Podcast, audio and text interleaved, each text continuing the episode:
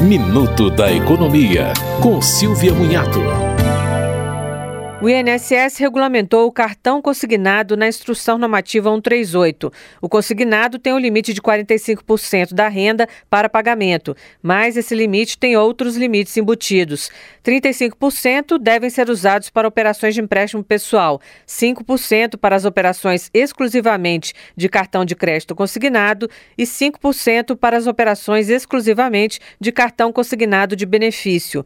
O prazo de pagamento é de no máximo 84 meses meses e a taxa de juros é de 2,14% ao mês para o consignado tradicional. No caso do cartão, é de até 3,06% ao mês. É permitido que o cidadão se beneficie de condições melhores em outra instituição, fazendo a portabilidade do crédito. Você ouviu Minuto da Economia, com Silvia Munhato.